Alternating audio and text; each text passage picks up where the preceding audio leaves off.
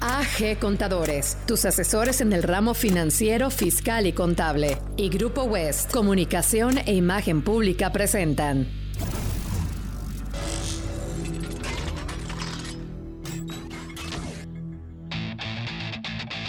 High Business Talk.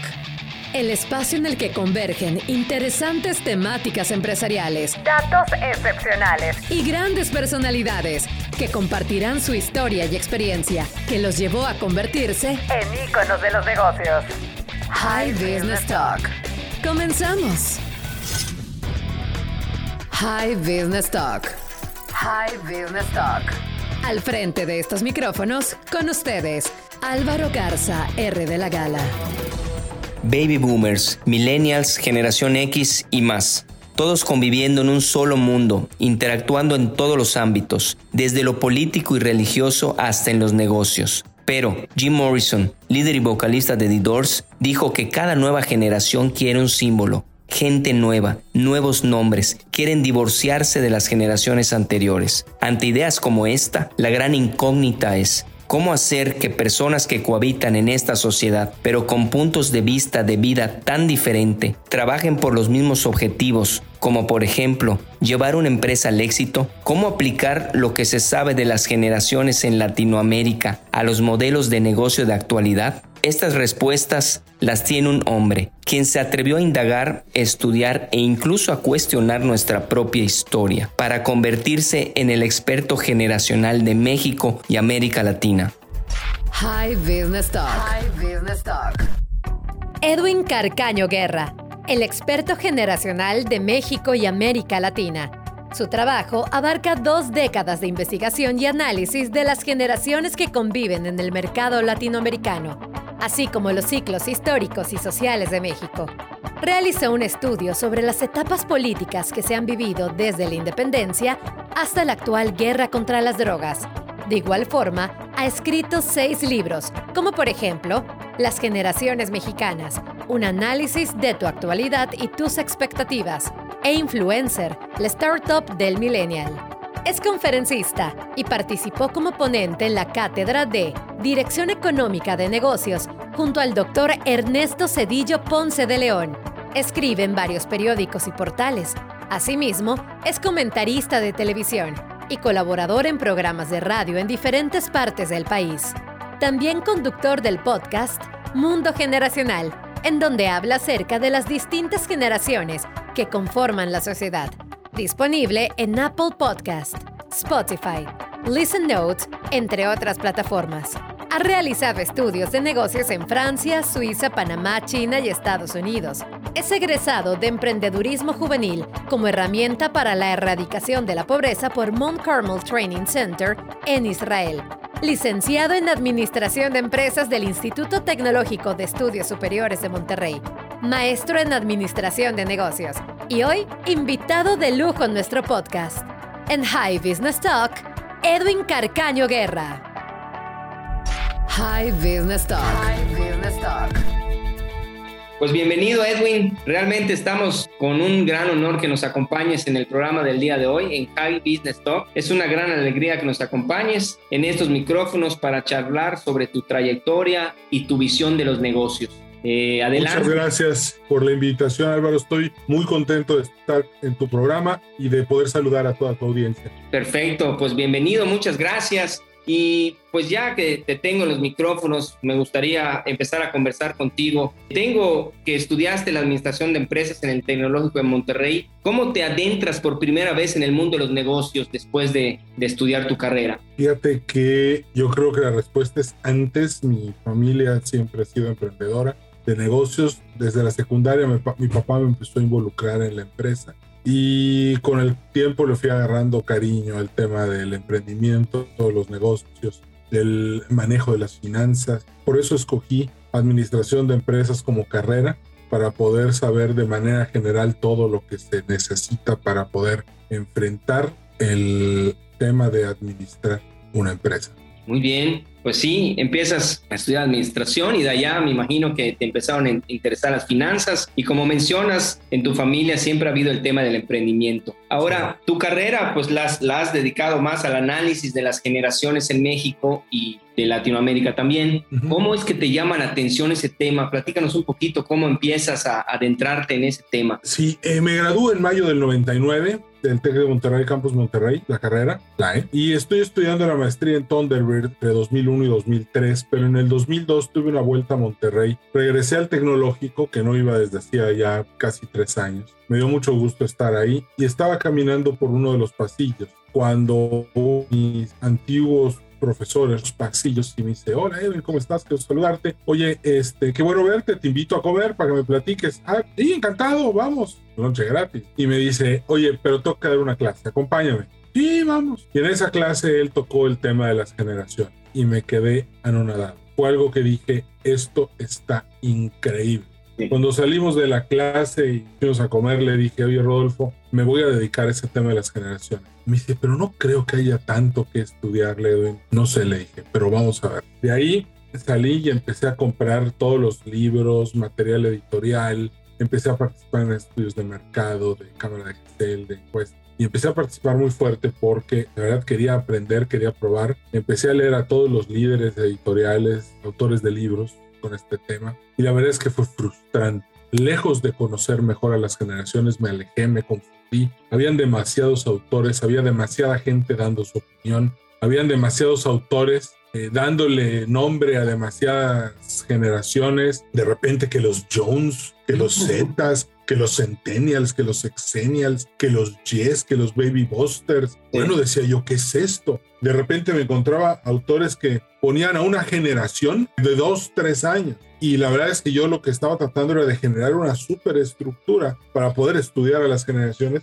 Y eso era muy confuso, la verdad, batallaba yo mucho, estaba luchando desde una perspectiva totalmente confundida. Pero en el año 2008 crea mi libro, un libro que se llama Generation, escrito por Neil Howie y William Strauss. Cuando leo ese libro y leo el trabajo de estos dos señores, definitivamente pensé, este es el libro que estoy buscando desde hace 7, 8 años. Este es el libro. ¡Pum! De repente dije, ya entendí lo que está pasando. Al poco tiempo tuve el grandísimo honor de que llegara, eh, de conocer a Neil Howie, el autor del libro. William Strauss ya había muerto y le dije, yo quiero hacer esto en México y en América Latina y en los países de habla hispana. Me dijo, claro que sí. Vamos a ponernos a trabajar entonces en México. Empecé yo a hacer mi propia investigación. no fue nada fácil fue muy difícil y tuve que volver a empezar prácticamente. Muchas de las cosas que ya tenía yo antes me sirvieron, pero nada como lo que iba ya a tener después.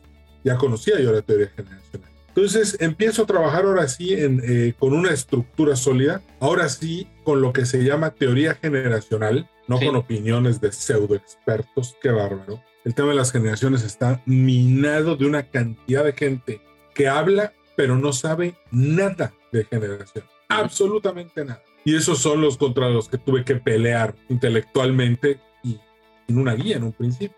Ya arrancado el proyecto, en abril de este año, 19 años después de haber comenzado, pude terminar toda la clasificación de todas las generaciones de la historia de México que han visto a México independiente.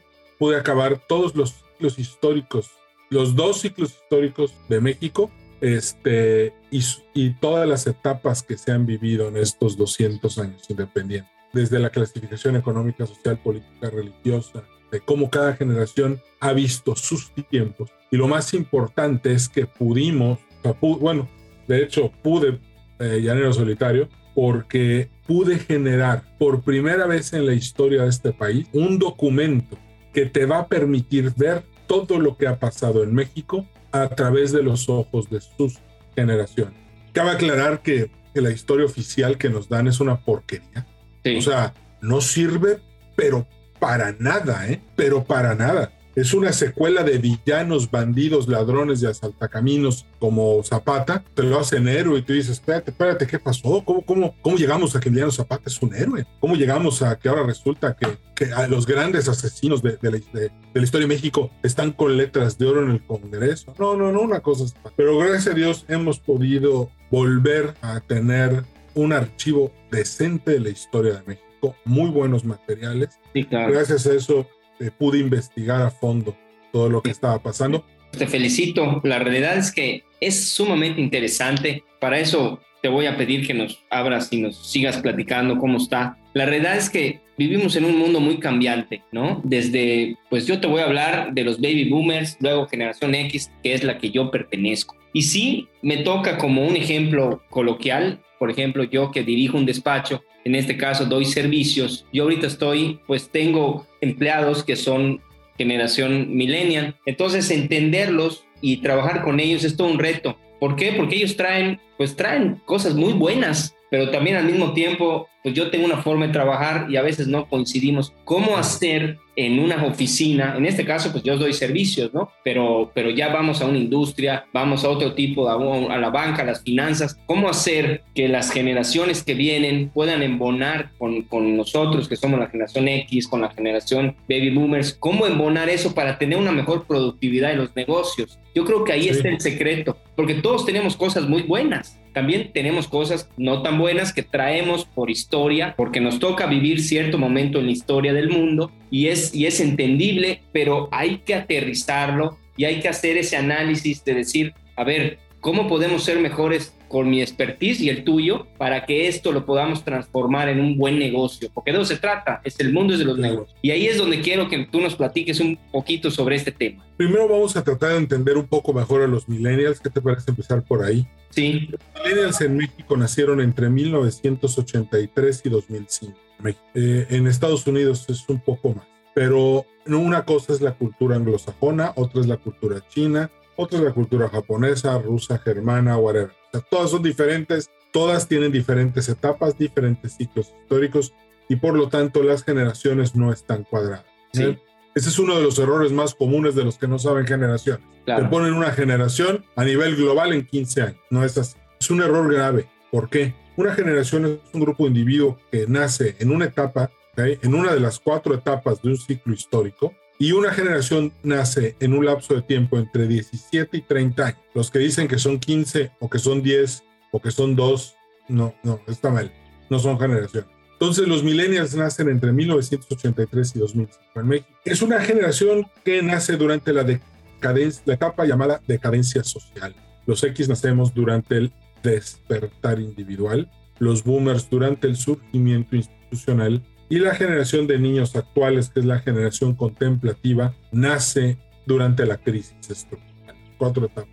Los millennials son una extensión del ego de sus padres. Hay que entender eso, porque los X nunca fuimos eso. Los X éramos una especie de storm.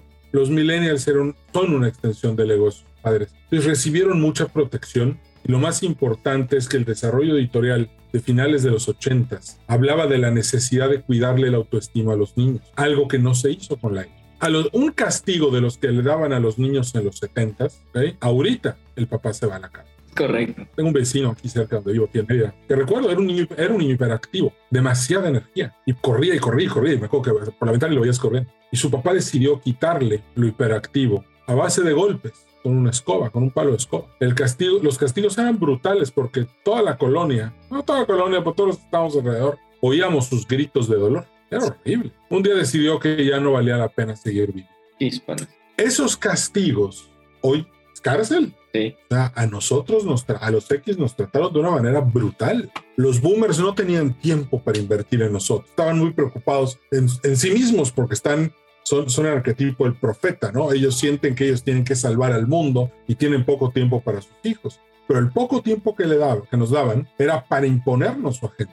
No importaba cómo, casi siempre con golpes, gritos y denigrándonos, dañándonos mucho la autoestima. Cuando nos conforme nosotros vamos creciendo y entendemos el daño que nos hicieron, lo que nosotros no queremos es eso, que nos hagan ese mismo daño. Por lo tanto, nos echamos para atrás empezamos a cuidar la autoestima, no golpeamos e incluso nos aliamos con, los, niños.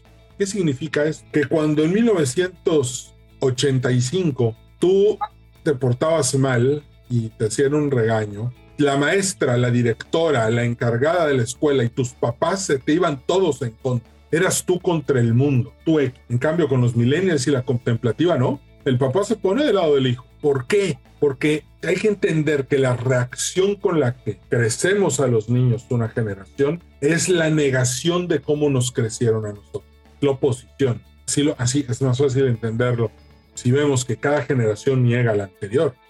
Los X son muy idealistas. Yo como, yo como, los baby boomers son muy idealistas. Yo como X aborrezco el idealismo. Guácala. Soy pragmático. Entonces los millennials vienen de esta, de ser una extensión del ego de sus padres, de contar con mucha protección en la casa, aunque no hubiera habido papá o mamá o familia dividida, y vienen de ver cómo sus abuelos, sus papás y sus tíos se levantaban a las 6 de la mañana, estaban en la oficina a las 7 de la mañana, trabajaban hasta las 10 de la noche y no, no, no, no se tatuaban el nombre de la empresa en el pecho, se lo tatuaban en el corazón, daban su vida por la empresa, trabajaban y trabajaban y trabajaban y trabajaban. Y un día llegó el 95, el 2001, el 2009, el 2016 y ahorita el 2021. ¿Qué están viendo? Que los corren. El minero dice, ¿Qué gano dándome a la empresa si al final me van a correr, me van a usar, me van a exprimir y me van a aventar como limón chupado de cantina? No me sirve. Yo no quiero eso para mi vida. Dos, veían a sus papás, tíos, abuelos llegar en la noche de, de trabajar tensos, cansados, exhaustos, sin fuerza, sin energía, sin alegría y decían, oye, además de que te matas, no viajas no eres feliz, no tienes una mascota, no tienes una vida, no, no sales con tus amigos, ¿eh? por trabajar. Yo eso no lo quiero. Y hay que, hay que olvidar que una generación niega. Entonces tú en la oficina pídeles ahorita a los millennials que te den una hora extra, la milla extra, que los X, sí, dale, échalo, nosotros podemos, sí, vamos, vamos. Miren, dice, no señor, yo a esta hora tengo que pasear a mi perro. Pirulais me está esperando, me lo voy a llevar a pasear y después voy a tomar mi, mi café Starbucks con permiso, no puedo, la hora ya acabó. Y se lo dicen al director general en su cara. Sí. No tienen problema. Así es. Valoran demasiado su tiempo y su vida como para perderlo en una empresa. Esa es la realidad. Ese, Ellos me lo han dicho. Y llevan 10 años. No les interesa la carrera profesional. Suficiente, con tener para suficiente. Además, no se van a casar y no van a tener hijos. Entonces, no se están preocupando por hipotecas, por coches, por pagar universidades. No les da, nada de eso les preocupa. Nada. La viven light. Sí, totalmente de acuerdo. Están en otro, tienen otro chip. Y como tú dices, y creo que esa es la clave, ¿no? Valoran su tiempo y no están pensando en tener una hipoteca, en tener un crédito, en no están pensando en contratar un seguro para su retiro, no, están viviendo el momento. Y así es como, como, como se les caracteriza, yo también así lo, identifico. Ahora, pasando un poquito al tema de, emprendimiento que hablaste también en un, en un principio, ¿cómo, que creo que allá es donde, donde ya entramos en un tema interesante, porque en el tema de emprendimiento, yo creo que las nuevas generaciones están más ávidos de sacar este, eh, eh, digamos, este potencial que traen en sí mismos de nacimiento y que muchas generaciones, por ejemplo la X, no la tuvimos en un momento dado. Estábamos más en una oficina, como tú decías, ¿no? Los chavos de ahora, vemos las nuevas empresas como Uber, como Facebook, como, como esta, este, en otras empresas que han nacido de, directores o CEOs de empresas que son jóvenes, eh, que han creado una app y han desarrollado todo un negocio impresionante. Eh, ¿Cómo en cuanto a los emprendedores, ¿qué es lo que tiene que tomar en cuenta el tema generacional para lograr un proyecto o un negocio hoy en día? Hay que partir de algo, estimado Álvaro. La generación más emprendedora de la historia de México, ahorita que ya tengo todas las generaciones estudiadas, es la X. La X es la generación más emprendedora de la historia de este país, precisamente porque no somos institucionales, porque somos muy valientes y muy pragmáticos nos convertimos en una fuerza poderosísima. Qué interesante este dato que, que, nos estás dando. Sí, Gracias. continúa. Hay que agradecerle a la estupidez, a la soberbia, a la ignorancia y más que nada a la locura magnificada de dos individuos que destrozaron a México. Uno se llama Luis Echeverría Álvarez y el otro se llama José López Portillo. Eh, por algo le dicen la docena trágica no es que ya se nos olvidó. El otro día ahí andaban juzgando a los presidentes más recientes. No, el juicio es para esos dos. Esos dos son los causantes de todos los males que estamos viviendo ahorita. Todos. ¿Quién destruyó el sistema financiero mexicano? José López Portillo. No fue Cedillo el que nacionalizó la banca y destruyó el sistema financiero, es López Portillo. ¿Quién destruyó la economía mexicana a pesar de tener todo ese flujo efectivo del petróleo? José López Portillo no era un estadista, pero a él nunca ha hablado de que lo quieran juzgar. Él, con sus pésimas decisiones, destruyó a la generación X. Porque el FOAPROA que estamos pagando no hubiera existido si él no nacionalizaba los bancos. Él es el principio del cáncer. Él es la enfermedad, él produjo la enfermedad social. ¿Qué pasó? Desgastó el modelo, lo quebró, llega de la Madrid y tiene que hacer un cambio de sistema. ¿Por qué? Porque el modelo nacionalista se lo acabaron entre estos dos. Uno, un asesino, Echeverría, ¿okay? este pésimo presidente, y el otro, un cuate que estaba totalmente, quién sabe sobre qué caminaba, porque no, no tenía capacidad para, para procesar y todavía lo alababan y se creía la reencarnación de Quetzalcóatl. Ese daño, cuando vemos la guerra contra el crimen organizado, no hay que olvidar algo. Toda la generación X es pragmática, pero al cerrarse el camino para hacer las cosas por la vía legal, había que encontrar otra manera y el emprendimiento que traíamos, esta fuerza bruta que teníamos para salir adelante como generación, al no poder hacerlo por la vía institucional, muchísimos se fueron por el lado oscuro de la fuerza, porque no había otra, porque el sistema no podía generar el millón de empleos que se necesitaban todos los años. No justifico para nada, no me atrevería a hacer eso pero sí te digo el origen de los males. Que dicen, no, que Salinas, no, no el, el, origen del mal no se llama Carlos Salinas de Gortari, tal vez hizo cosas malas. El origen del mal son estos. La generación X, donde crecimos? En la calle, en el parque, en la bicicleta, en la patineta. El mundo de los adultos se nos cerró. Nos acostumbramos a vivir entre nosotros, siendo muy amigos de los de nuestra edad. Somos pragmáticos, no somos institucionales.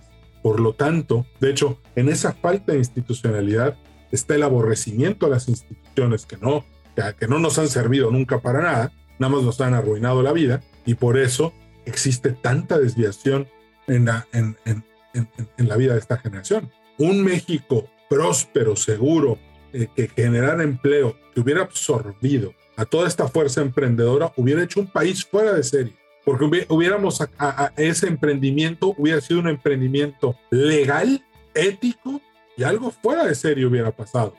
Sí, Pero el país terco con sus nacionalistas y con sus ideas totalmente obsoletas de no abrirse, de que los recursos, de que el nacionalismo, de que la soberanía, lo único que hizo fue, fue destruirnos a nosotros mismos y acabar con la generación que le hubiera dado fuerza al siglo XXI, porque aún con nosotros muertos, lo que hubiéramos emprendido hubiera seguido funcionando. Y consta que fue un chorro, porque en este país ahorita la generación X representa el 95% de los generadores de empleo. No son los, o sea, un boomer ahorita no te sobrevive, un millennial tampoco. Lo, lo que hace que la economía siga funcionando es que hay una generación X pragmática, que no le tiene miedo, miedo a nada, que es súper luchadora y siempre encuentra un plan para salir adelante es la X a la que hay que agradecerle, a ti y a mí, que las cosas estén saliendo ahorita.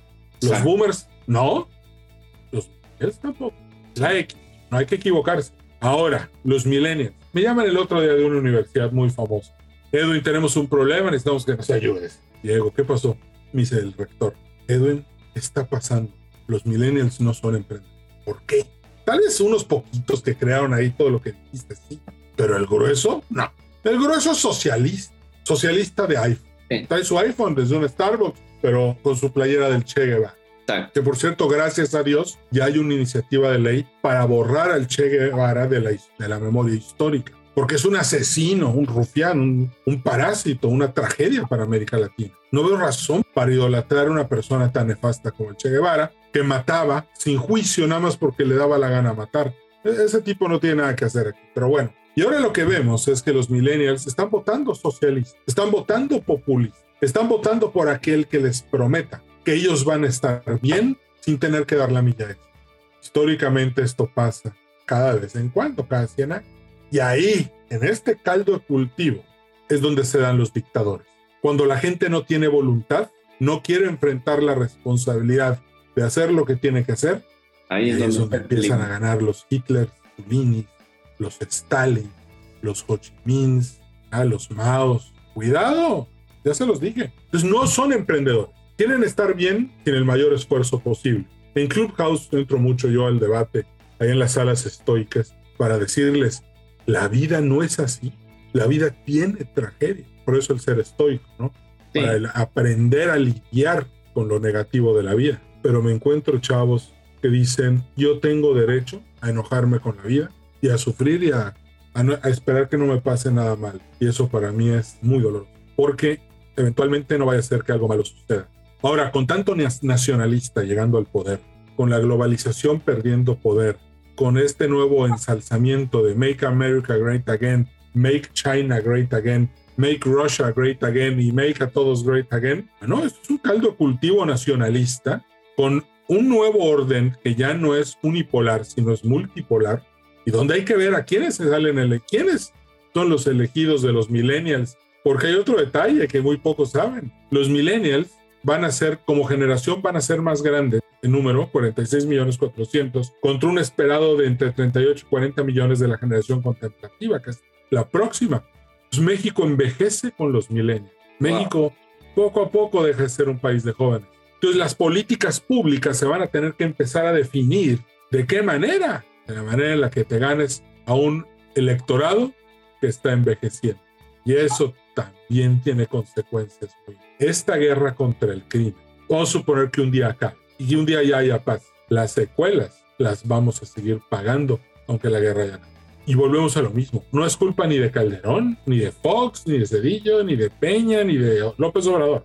Culpa de los dos presidentes que destruyeron las bases económicas de Luis Echeverría y José López. Sí, la historia, la historia es dura y, y así es como lo tenemos que ver. Del, del lado de las, del manejo de las finanzas que platicabas igual al principio de tu plática, que es parte de tu expertise, ¿cómo ves a estas nuevas generaciones manejando las finanzas de un país, las finanzas de una empresa, las finanzas personales? ¿Cómo los ves? Pues que conocemos a la generación X, que lo mencionaste muy bien hace un momento. Realmente los que están levantando este país el día de hoy, pues es la generación X. Pero ¿cómo vamos a tener el futuro financiero con la generación X envejeciendo y las generaciones que nos vienen atrás. Hay un detalle aquí muy importante, Álvaro, porque la generación X es una generación tomadora de riesgo. Nadie se vuelve narcotraficante sabiendo que vas a acabar con el cuerpo lleno de balas. Un riesgo muy grande. En final, el, el, ser emprendedor es un riesgo. Los futuros, los forwards, los money markets, las opciones, este, estas, esta especulación financiera que hoy hasta ah, da trabajo entender que sucede en los grandes centros bursátiles, son difíciles de entender, de captar. Te compro la promesa de compra de la, promesa de compra de la opción que tienes en un money market para adquirir acciones de IBM, dependiendo si la acción llega o no llega a un precio establecido. Bueno, así somos los X, somos muy riesgosos. Y a veces eso no funciona de la mejor manera. Los millennials no toman riesgos son muy conservadores, no arriesgan. Quiero pensar que esto va a ser algo bueno para el país, lo va a pacificar, lo va a poner en la, senda de la paz, del desarrollo, de un desarrollo estable, no, no de apuestas charras, ni en un desarrollo estable, algo que logre especificar de qué manera va a funcionar el país a partir de, de este cambio, que es muy importante, pero me quedo con con que va a ser menos riesgosa la administración financiera. Y eso creo que es bueno, mucho más conservador, mucho más, este, menos arriesgado, perdón, con un orden que permita igualdad de oportunidades y un desarrollo, te digo, que permita llegarles a todos para que todos los mexicanos puedan volver a, progresar y aquí viene otra retórica, otra retórica. Pobres en México siempre van a haber. De hecho, el siglo XXI ya está condenado. Siempre van a culpar a todos, ay, porque los pobres sufrían. Ese discurso es una porquería. Pero ahí está. ¿Hay que ser conscientes de esto? Sí. ¿Se va a acabar la pobreza en México? No. Pero por lo menos saber que las clases más bajas están mejor hoy que hace 20 años, hace 10 años. Eso es lo importante. Porque por Dios, países como Italia, Corea del Sur, que son sumamente robotizados y que tienen economías de pleno empleo, también han pasado por, por estudio de matemáticas, por muchas ingenierías, por, por tener estudiantes que, que eh, o poblaciones que abrazan el cambio tecnológico. Mientras México siga hablando del campo y de los campesinos, pues no va a haber progreso. O sea, el sector primario en otros... O sea, un, un detalle, fíjate, fíjate la dimensión. En el año 1800, el 97% de la población mundial se dedicaba a la producción de alimentos. El 97%. 220 años después, el 3% se dedica a la producción de alimentos. El otro 97% no. La automatización y la tecnología en el campo es lo más rentable que hay para el campo. No hay necesidad de seguir pensando como si estuviéramos en el siglo XVIII en el campesinado. No hay necesidad de seguir pensando en la industria de chimenea. Es más, la industria de servicios se está acabando. ¿Cuántos empleos hoy se han perdido y ya no existen en la economía global? Porque estos aparatitos llamados teléfonos móviles están haciendo un chorro de chambas que antes necesitabas otra persona que hiciera Hay que apostarle al cambio, al progreso, a la tecnología al estudio de nanotecnologías, a que las escuelas se concentren en eso, no a formar guerrilleros ni pensadores de izquierda. O sea, no, no, eso no. Hay que empezar a pensar en generar valor ético, justo, en tener un sistema eh, social funcional ¿ah? y que, que permita que todos los mexicanos siempre tengan la posibilidad de aspirar a algo mejor siempre se dice que siempre hay alguien que se sale de la caja, ¿no? Como es un dicho eh, inglés y americano que dicen out of the box, ¿no? Out of the box. Lo que tú comentas y lo que puedo yo extraer es que el millennial que le aprenda a la generación X que podemos arriesgar un poco más que se puede llegar un poco más, que se puede dar un poco más. Entonces, con esa, ese millennial, con esa, digamos, esa gran ventaja que tiene con la tecnología, pudiera entonces, pues, ser alguien, un buen líder, tanto empresarial como en emprendimiento, eh, y que realmente genere una economía importante. ¿O son los líderes del futuro? Son los líderes del futuro. Definitivamente yo siempre les digo en la generación, en las pláticas de generación. Esto que dijiste Álvaro es muy cierto. Para mí es el dato más importante, que los millennials aprendan de los No vayan a pensar que no tienen, no, tienen muchísimo que aprender de nosotros. Aprendan de nosotros, porque lo que van a aprender de nosotros cuando los millennials sean adultos, les va a servir un chorro. Sí lo creo. Sí lo creo. Mucho. The Risky Quiz. The Risky Quiz.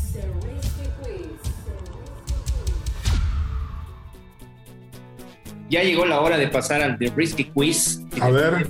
Nos vamos a las preguntas riesgosas, que así le llamamos aquí en High Business Stock. Y me gustaría hacerte la primera pregunta, Edwin. ¿Quién es tu mentor? Tengo varios, son varios. No puedo decir, no, nadie, puede, nadie, a nadie le puedo decir que solo tengo, tenga uno, tengo varios.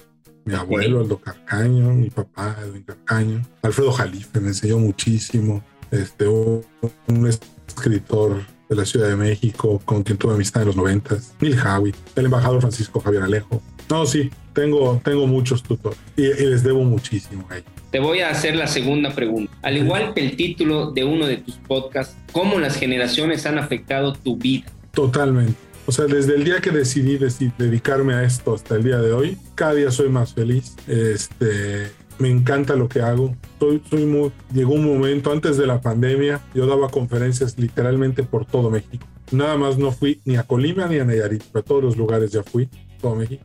Muy padre. Llenaba yo el último evento, llené el Intercontinental de Puebla. Todo el mundo quería saber de. Y mucha gente me ha dicho que ha sanado emocionalmente gracias a que escuchó mi conferencia o mi podcast. Entonces, creo que esa es la mayor satisfacción que hay de hacer lo que hago.